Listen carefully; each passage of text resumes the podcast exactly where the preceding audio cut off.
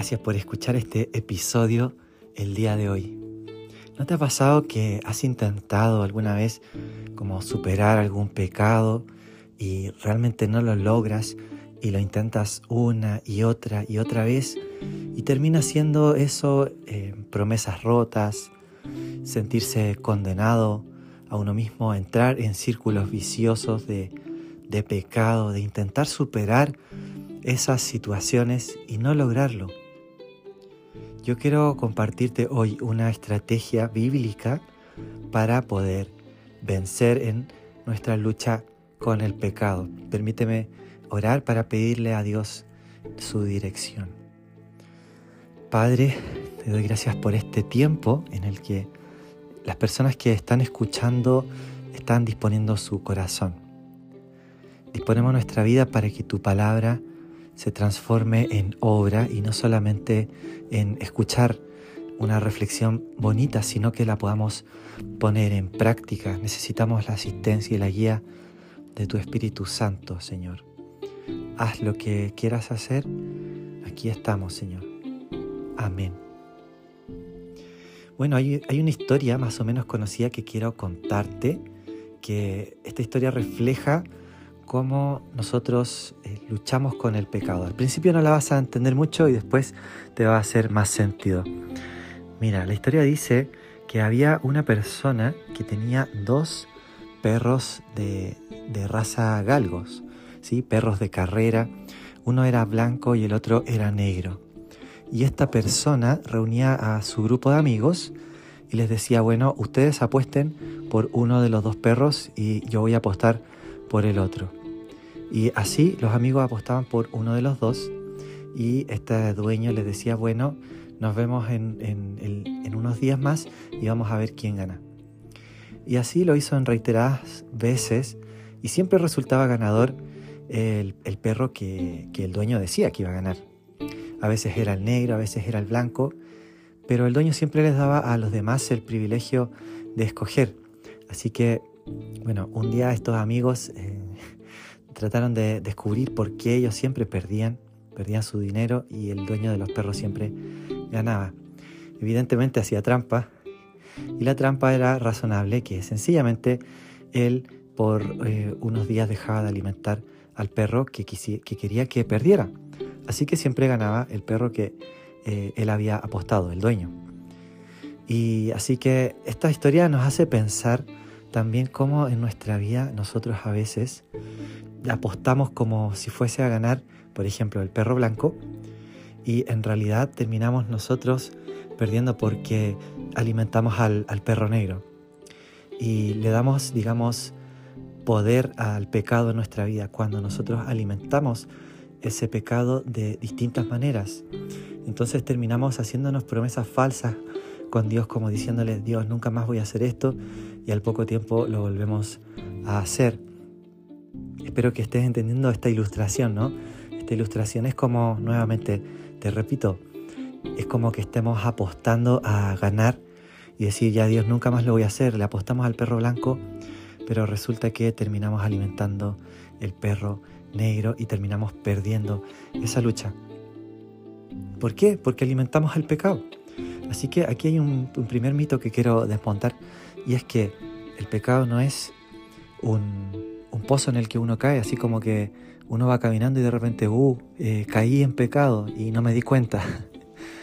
en realidad el pecado es más bien como una escalera descendente, porque vamos entregándole concesiones al pecado y vamos alimentándolo, así como vamos alimentando a ese, a ese perro negro y termina teniendo mucha fuerza, mucho poder sobre nuestras vidas. ¿Y cuál es la estrategia bíblica que quiero compartir? Contigo hoy. Así que acompáñame a Romanos capítulo 6. Dice, versículo 1, ahora bien, ¿deberíamos seguir pecando para que Dios nos muestre más y más su gracia maravillosa? Por supuesto que no. Nosotros hemos muerto al pecado, entonces ¿cómo es posible que sigamos viviendo en pecado? Ahí está la clave. La clave se resume en esta frase. Morir al pecado. Como dice eh, en Galatas 2.20 Pablo dice, eh, ya no vivo yo, sino que Cristo vive en mí.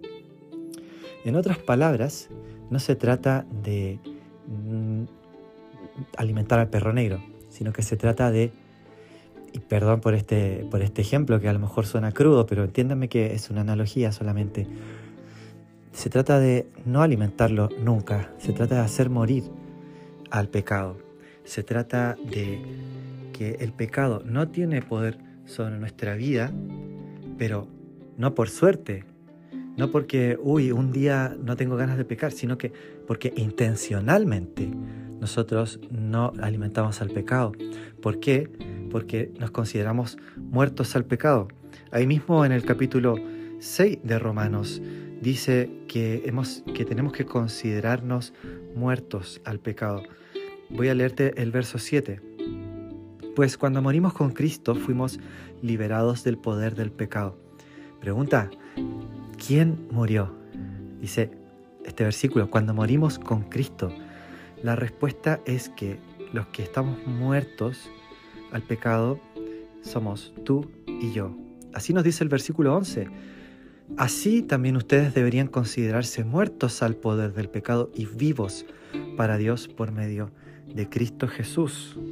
Después dice, no permitan que el pecado controle la manera en que viven, no caigan ante los deseos pecaminosos. No dejen que ninguna parte de su cuerpo se convierta en un instrumento del mal para servir al pecado. Entonces, estrategia es no alimentes al pecado, no le des de comer, no le des concesiones, ni siquiera le des un snack, ni una galletita, no le hagas cariño, no. Considérate muerto al pecado. Y si estás muerto, entonces, ¿qué poder tiene? Es como si yo por ejemplo, pinchara cierta parte de, tu cuerpo. Si tú estás vivo, vas a sentir dolor, te va a afectar mucho, ¿no es cierto? Pero si esa parte estuviese muerta, digamos, podría pincharte y ni siquiera te dolería, no te haría ni cosquillas. O a los que han ido al dentista, ¿no? Que para poder, eh, para que el dentista pueda entrar ahí a hacer lo que tiene que hacer, tiene que poner anestesia para que realmente puedas sentir como que esa parte estuviese muerta, para que no te duela. De la misma manera, entonces, cuando nosotros vivimos en el Espíritu del Señor y como dice aquí el verso 11, nos consideramos muertos al pecado, entonces ahí el pecado pierde todo poder sobre nuestra vida. Y ahora dice, en cambio, aquí estoy leyendo versículo 13 de Romanos 6, en cambio entréguense completamente a Dios, porque antes estaban muertos, pero ahora tienen una vida nueva. Cuando dice que estaban muertos se refiere a que estábamos muertos espiritualmente. Así que usen todo su cuerpo como un instrumento para hacer lo que es correcto para la gloria de Dios. El pecado ya no es más su amo porque ustedes ya no viven bajo las exigencias de la ley. En cambio viven en la libertad de la gracia de Dios. Así que la estrategia que yo quiero compartir hoy es esta. Romanos 6, 11. Considérate muerto al pecado. Es decir, como dice el apóstol Pablo, ya no vives tú, sino que Cristo vive en ti. Entonces, cuando tú caminas y caminas en el Espíritu, comienzas a anhelar las cosas que el Espíritu de Dios anhela.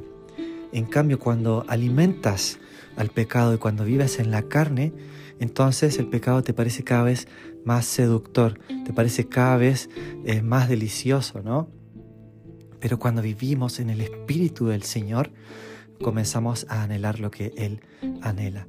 Así que sencillamente compartirte esta estrategia para el día de hoy, sea que estés luchando con la ansiedad, sea que estés luchando contra, eh, contra una ira descontrolada, o que estés luchando contra algún pecado sexual, que no puedes controlar eh, tu cuerpo, tus deseos, sea por lo que sea que estés pasando, yo quiero decirte, ¿sabes que Si tú has recibido al Señor en tu vida, significa que el Espíritu de Dios vive en ti y uno de los frutos del Espíritu es el dominio propio.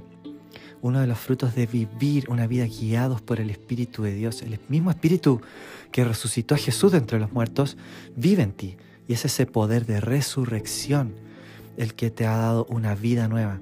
Así que si has muerto con Cristo, has muerto al pecado, has muerto a esa vieja manera de vivir.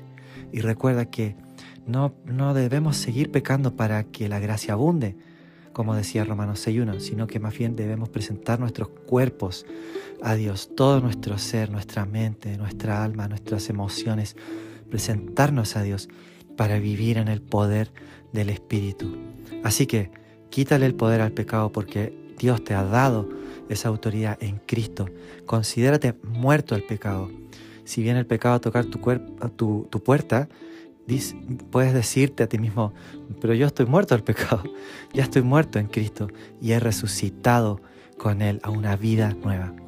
Así que permíteme orar por ti y por mí, porque esta palabra también es para mí, quiero que, que lo sepas, la palabra de Dios es para cada uno de nosotros.